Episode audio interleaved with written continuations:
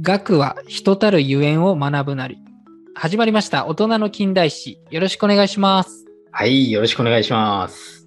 これもですね、前回同様、吉田松陰の言葉なんだよね。あーそう。これ、人っていうのは、まあ、どうあるべきか、みたいな、人としての、こう、正しい生き方とは、それを、まあ、学問しながら追求しようっていうような、まあ、多分意味だと思うんでね。 多分。そう。まあまあ、あの、ちょっとね、これね、いろんなね、解釈の仕方もあったから、うん。まあ、大体、大枠はそんな感じよ。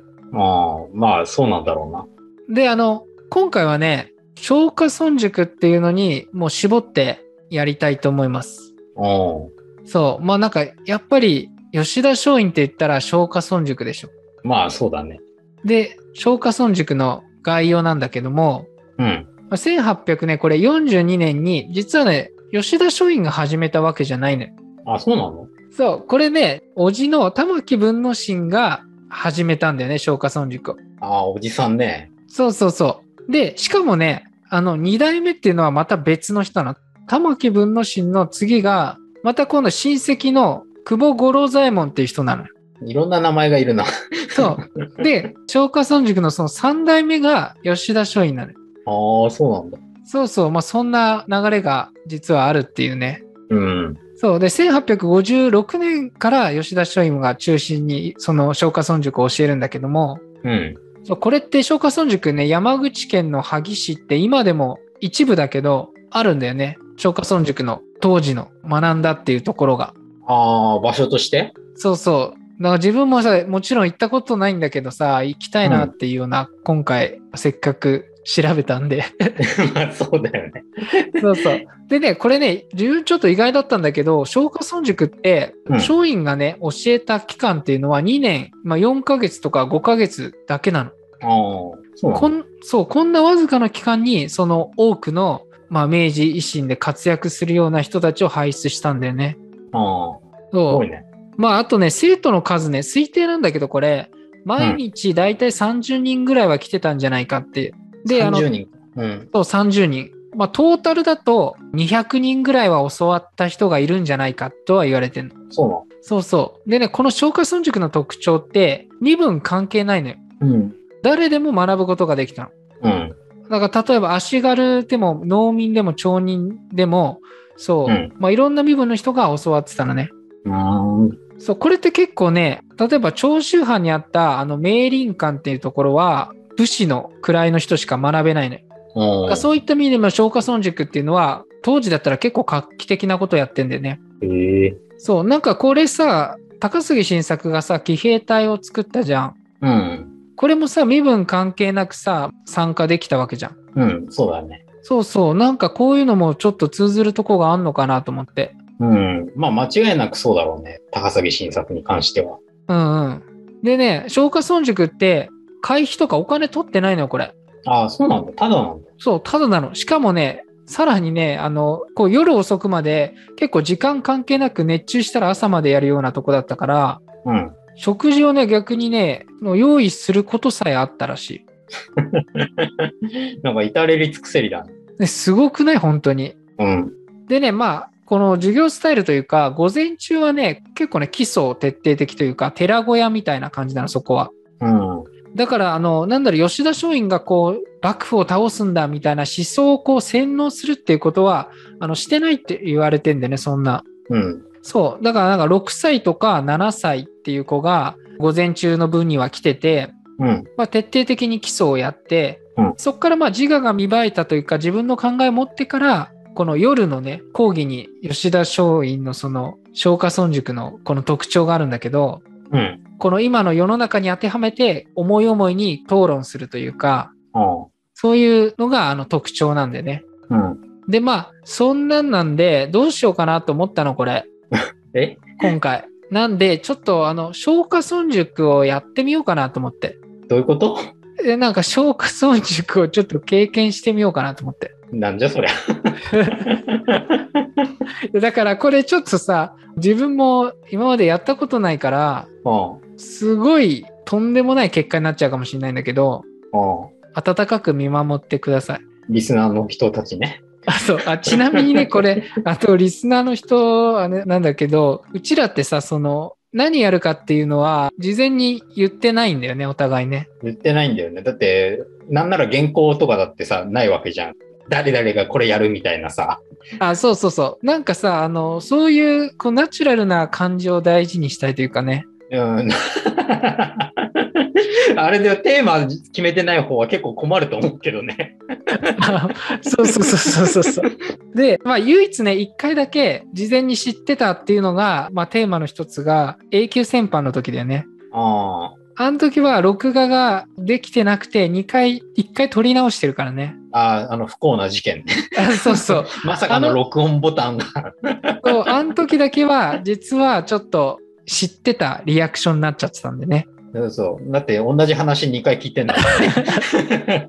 いや、でもね、あの伝説の1回目が残ってればって今でも思うね。やっぱ全然違うもん、2回目って。 うん。なんかもう知ってるよみたいな感じのリアクションだしさ、お互いも。お互いっていうか俺の方だけあど。そうそうそ で、俺もさ、もう後半疲れてもうはしょっちゃってるからね、結構ね、もういいまやあ。だってもともと長かったもんね。1回目っていかさそうそうそう。まあそんな感じで、じゃあちょっとどうなるかわかんないけどやってみますか。おう、おうとしか言いようがない。 あれだね、じゃあ長丸が初めて消化村塾来たみたいな感じでいいかな。まさに今だね。そうそうそう。 じゃあ、えー、消化村塾始めます。はい。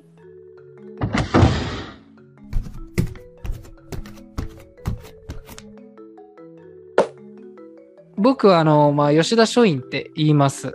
まあ、これからね、ちょっと学問というか、まあ、一緒にね、励みましょはい。よろしくお願いします。う。 よろしくお願いします。ちなみにさ、君の名前は何て言うの長マロです。長丸って言うん だ。あ長丸って、あれもしかして、その長州の長ってこといえいえいえ。なとがは実は違う字ですね。 そうなのいやいやいや、それさ、ちょっと待って、ちょっとそれさ、消化村塾関係ないけどさ、ポッドキャストさ、長州の長になってるから、あ、そうなの。あ、な漢字なんだ。長州の長にひらがなのマロになってるから。あーまあいいんじゃないあまあ、じゃあ長丸って言うんだね。そうそあ、そうなんだ。このマロってさ、あちょうどうちにさ、あの、吉田利丸っていうのがいいんだよ。う。ああ、塾にね。そうそう、塾に。あの子ね、16歳で私のとこ来たんだけど、うん。あのね、実はね、その前の、さっき言った先代の久保王っていう人が教えてた時から、あの、実はいたのよ。あ吉田利丸のちょっと話になっちゃうけど。あ。うん。でね、この子ね、実はその足軽の出身で、まあ家ね、隣だったから結構そうやって来てたんだけど、稼がなきゃいけないって言って、まあ学問をね、うんもう途中でどうしても辞めざるを得なくて、江戸に行ったわけよ、働きに。うん。だけどやっぱり学問がしたいっていうんで、この16歳の時に私のところにもう一回来たんだよね。ええすごい覚悟じゃない、同じマロ同士で。あ、マロつながりだから。あそうそう、マロつながりだから今ちょっと話してたんだけど、でね、うんこの吉田利丸って、艦隊士関羽っていうあの軍人の熱詩を試しに読ましてみたのよ。うん。そしたらね、こんなことを学びに来たのではありませんみたいな。って言ったのよ。びっくりしちゃって。えでその詩はさ、なんかあの、立身出世を称える詩なの。あなんかあの立身出世って社会的にこう高い地位についてこう名声を得ることっていうのをまあ叩いてるような詩なんだけどあ。うん。要はもうそんなもんには興味ないってことなんでねええいやびっくりしちゃってさその覚悟というかうん。で続いて孟子っていうのも読ませたのようで孟子も主君をこう諌めてもそれが聞き入れられないのなら諌めても仕方ないって言って地位を捨てて他国に去った人をこう政権の人っていうところの文章があったの。ん。うん。 政権の人ってあの知識とか人格に優れた人ねあそしたらさ吉田利丸がさ諌めもせず死にもせずどうしてそんな人が政権の人と言えるのかみたいなもう逆にさ言われちゃってあ。たまんないね。たまんないでしょで16歳の子だよびっくりしちゃってさだからまあこんな風にさまあマロつながりでまあ切磋琢磨してさこれからやってってほしいなみたいなそんな、ちょっと立派な16歳、勝てる気しないな。高杉晋作とかさ現在もさ一緒にこうやって高め合って関係でやってるからさ、うん。まあ、そんな感じでやってくれたらいいなみたいな。 おおーまあ、長丸は落第生側になりそうだけど。 ごめん、なんかあの、すごい冒頭から自分ばっか話しちゃって、かたじけない。ちょいちょい突っ込んでくんな。 で、あの、消化損軸っていうのはさ、まあそもそもね、こう、対話を重視したいのよ。あうん、そう、まあ結構そこ重要視にしてて、あの、ちなみに君はここで何を学びたいそうだね。やっぱり、 これむずいな。 考えてねえもん。まあ特にないか、まだ。いやー、そうだね。ないね。これね、あのね、難しいんだよね。ないというか、やっぱりさ、こう何かを学びたいっていうことがない人に、こう希望というか、与えるってことって並大抵のことじゃないのよ。うん。そう。でね、自分の好きな言葉で志を立てて、持って万事の源となすっていうのがあるのよ。うん。が何事も目標や信念を持つことが大切なのよね。あそうそう。まあ、志だね。志を立てることが全ての始まりみたいな。あ。うん。まあなんかというのもこの前にさ自分って野山国にいたのよ牢獄に。でそこでさ囚人がさなんか希望もなく何十年も捕らえられてる人もいていつさ、解かれるかも分からずもうずっとそのままかもしれないわけよ。うん。うん。そんな時にさみんなで代わりばんこに日ごとに師匠になって学問というか学び合おうっていうことにしたのよ。うん。これってね、今何かをやりたいって思ってなかったとしても、あの、すごくいいことだなと思って、うん。自分が教えるだけじゃなくて、実はさ、そこの消化村塾もさ、みんながさ、こう、師匠になったりとかして、教え合うっていうのがいいなと思って。 あまあそんな感じなんだけど。あ。いどや、ういいんじゃないかな。そうそう、野山国のちょっと響いたかな。え 大丈夫かいや大な変これ、リスナーもういなくなっちゃったかな じゃあさ、超過村塾って結構ね、自分の好きな書物の好きな部分を選ばして読ませたりするのよ。あ、ね、個人個人に合わせてやってるのあそう、個人個人に合わせたりとか、まあうんもちろんみんなで意見言い合うってこともするんだけど、うん。個人のあの進捗に合わせてやったりもするの。ああ、そうなんだ。そうそう。ちなみになんか好きなさ、なんか言葉とかそんなのあんあったりする好きな言葉の。うん。えなんだろうね。easy come, easy go かな。めちゃめちゃ英語じゃん。ちょっと先生にはね、あの、 理解できないな。いや、そのまんまだよ。なんだっけ、悪戦身につかずか。悪戦身につかず。日本語だと確か、そうだよね。easy come, easy go って。だ easy come で簡単に来るものは簡単に出てっちゃいますよっていう。あーあ、どういうことそれ。まあ、頑張れよって話よ、要は。あ、そうなの。楽したって、そんなにすぐ出てっちゃうようなもんだよ、みたいああ、そうなんだ。あまあなんかでもそれいいよね。な。うん。なんでそこが好きなのえだから、苦労して得たものの方が、なんか身につくっていう方がさ、いいじゃん。っおー素晴らしい考えじゃん。ていうだけね。やったのに成果が出ないっていうのが一番悔しいからさ。やらないでさ、それはさ、成果が出るんだったらいいけど、うん、うん。まあ、そんな、なかなかうまくいかないわけで。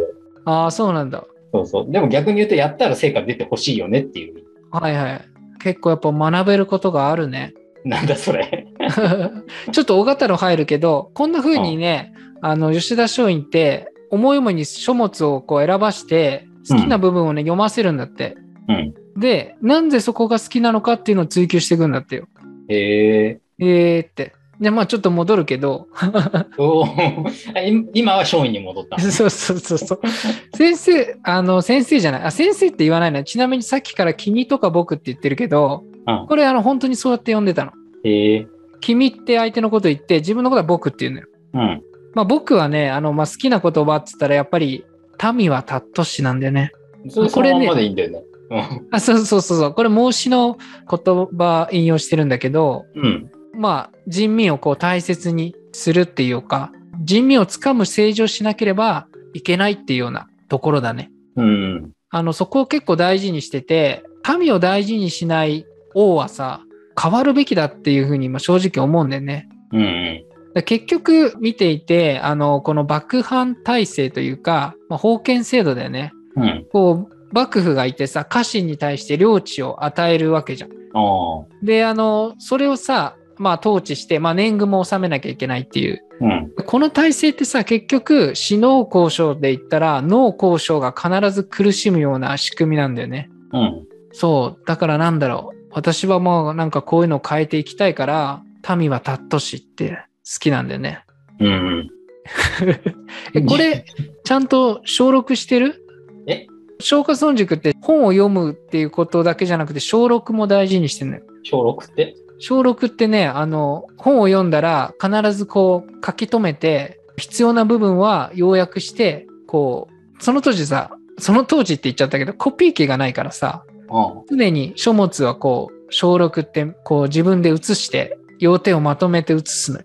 なんかそっちの方が勉強になるよね、多 分。うん、だからあのもうどんどん小6してほしい。なんなら音声録音してっからね。そうそうそうそう。これでね今年の妙は明年の具となりっていうのがあるのよ。ううん、今の自分の頭でこう一生懸命まとめたものがさ1年経って成長してから読むとあどうしてこんなつまらないことを書いたんだろうみたいなねん。うん。っていう風に成長していくからまあ小6って本当大事にしてほしいなみたいなおーな、1位あるね、それは。そうそうそうそうでね私ね結構授業の中で大切にしてんのって実はあの歴史なのよおーそうそうあこれさ音声配信も歴史なんだよねうん。 ちょっとなんかそうだね大人の近代史だか らね。そうそうそう。だから歴史ってさ、大事にしてて、あの読み方によっては、思想書よりも勝るのよ、歴史って。おーだから、歴史をさ、主体的に自分に引きつけてさ、こう読んだ方がさ、いいんだよね。うん。なんか昔どういうことがあったかっていうのを知るんじゃなくて、歴史を通して人生において自分は今何を実施すべきかっていうのを、まあ、知るために学んでほしいなって思うのよ。おーで、だからさ、うち今ここ長州藩なわけじゃん。うん。だから我々はさ長州人だからさやっぱりうん毛利氏のところから始めた方がいいと思うんだよね、歴史も。うん。、だからら歴史ってさあの一気にさこうすっごい前に行くんじゃなくて割と近い歴史から始めた方がそのなんだろうより実践的なんだよね。ああ。っっていうようなまあ考えなんだよね。うん。だからまあ大人の近代史ぴったしだよね。 まあ、割と近いところからもやるから ね。ちょいちょい大人の近代史絡めちゃってるけど。まあ、ピッてるよ。そう。だからさ、例えばさ、まあ、長州の歴史だとさ、関ヶ原の戦いでさ、豊臣方に長州ってついて、まあ、西軍だね、について負けたわけ。うん。だから、それまでって結構長州って繁栄してて120万石あった、その領地が一気にさ、36万石ぐらいに減らされちゃってさ、うん。しかもその領土を明け渡えたところが割とこの奥地というか、うん。あの、萩っていうところに城を構えざるを得なかったんだよね。うん。そう、だから財政的にも結構厳しい状況が続くっていうような、まあ、そんな時に今私たちはいる。うん。まあ、そういう歴史を知った上で、今何ができるかっていうのをこれから学んでほしいなみたいな、学ぶというか、まあ、一緒に励んでいきたいなみたいな。うん。でね、結構ね、歴史読むときね、その人の気持ちになって読んだ方がいいの、よえ、足そういうのはだから例えば足利尊氏の歴史を読むんだったら、その足利尊氏のその当時の気持ちになって、まあ、読むみたいなんで足利高口 なのな。例え全ばね然今、長州の脈絡もないのに。 あそうそうそう。だからもう、感極まってさ、結構、授業中泣いちゃう時も私あるんだけど、うん。まあそんな感じで、足利高氏で泣くの。 そうそう。まあ歴史って大事なのよね。うん。うん。なんかここまでで大丈夫かな。 え、まあ、大丈夫であると信じよう。あ、そっか。じゃあさ、せっかくさ、あの、消化村塾来てる子で結構優秀な子がいてさ、うん。あの、草加玄瑞っているのよ。おー。そう。これもさ、あの、最初ね、消化村塾入りたいって時に手紙送ってきたの、私に。うん。であのなんかね北条時宗が、まあ、元の使いをこう切ったように日本で今好き勝手にこうアメリカの使いが来てるわけじゃんだからそのアメリカの使いも切るべしだっつって手紙送ってきたのよ、おー。だからもう逆にね私はそこを突き放してさじゃあ切ればいいじゃないかってうん。本当に切ることができるんだったらやってみろって言ったわけようん。でなんだろうなこういう体現相互というかできもしないことを言う空論っていうのは私ね嫌いなんだよねうん。そうそう。ことを論ずるときは、自分の置かれた場所、自分自身のことからこう、始めるのが、まあ着実かなと思うんだよね。うん。だからなんだろう、自分の言ったことっていうのはもう、やるんだったら、命を懸けて責任を果たさなきゃいけないよっつって。でまあ、それで一応、なんか響いたみたいで、うん草賀玄瑞、ここに来るようになったんだよね。うん。もう彼は本当にね、なんだろう、四季を割いで運用するような、もう本当にすごい男だよね。四季をまあ、四季って志ね。あ そあ。うそうそう。もう本当に才ってもう才能に溢れてるというか、すごい男。うん。で、今こう、昇華村塾にせっかく来たわけじゃん。うん。だからなんだろう、中途半端にさ、学問を学んで、やっぱ仕事とか、その暮らしが苦しいからって言って辞めてっちゃう子も結構多いわけよ。うん。そう。だけどね、今一度その、まあこれも孟子の言葉なんだけど、なすことあらんことは、例えば、意を掘るがごとしっていうのがあって、うん。どれほど井戸を掘ったとしても、結局、水が湧くまで掘らなければ、井戸を掘ったことにはならないよねっていう。うん。そうそうそう。井戸ってさ、こう、湧き出る水が多いか少ないかが、まあ結局、まあ大事なわけ。掘ること自体、その、浅いか深いかっていうのが問題じゃないのよ。ああ。まあ、水が出てなんぼだから。そうそう。だから、学問も同じように、井戸は水を得るためだけど、学問は道を得るために学んでほしいな、みたいな。うん。まあ、ということで、こんな感じで、ちょっと消化村塾でした。はい。あの、すごいさ、もう最後の方、誰も聞いてないかもしれないね。いやいやいや、もうみんな拍手喝采だよ、きっと。いや、俺なんか一番汗かいたわ、なんか知んな小いけど。賀太郎って、小賀太郎素敵って。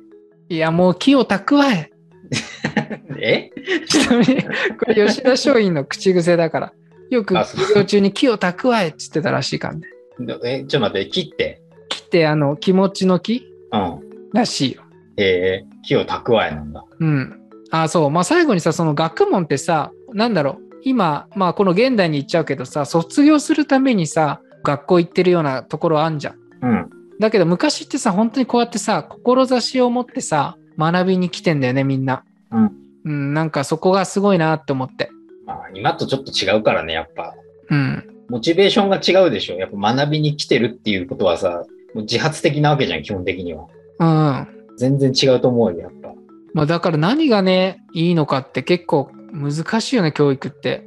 ああ、まあ、日本は教育水準高い方だからさ、とは言っても世界的に見たら、うん、うん。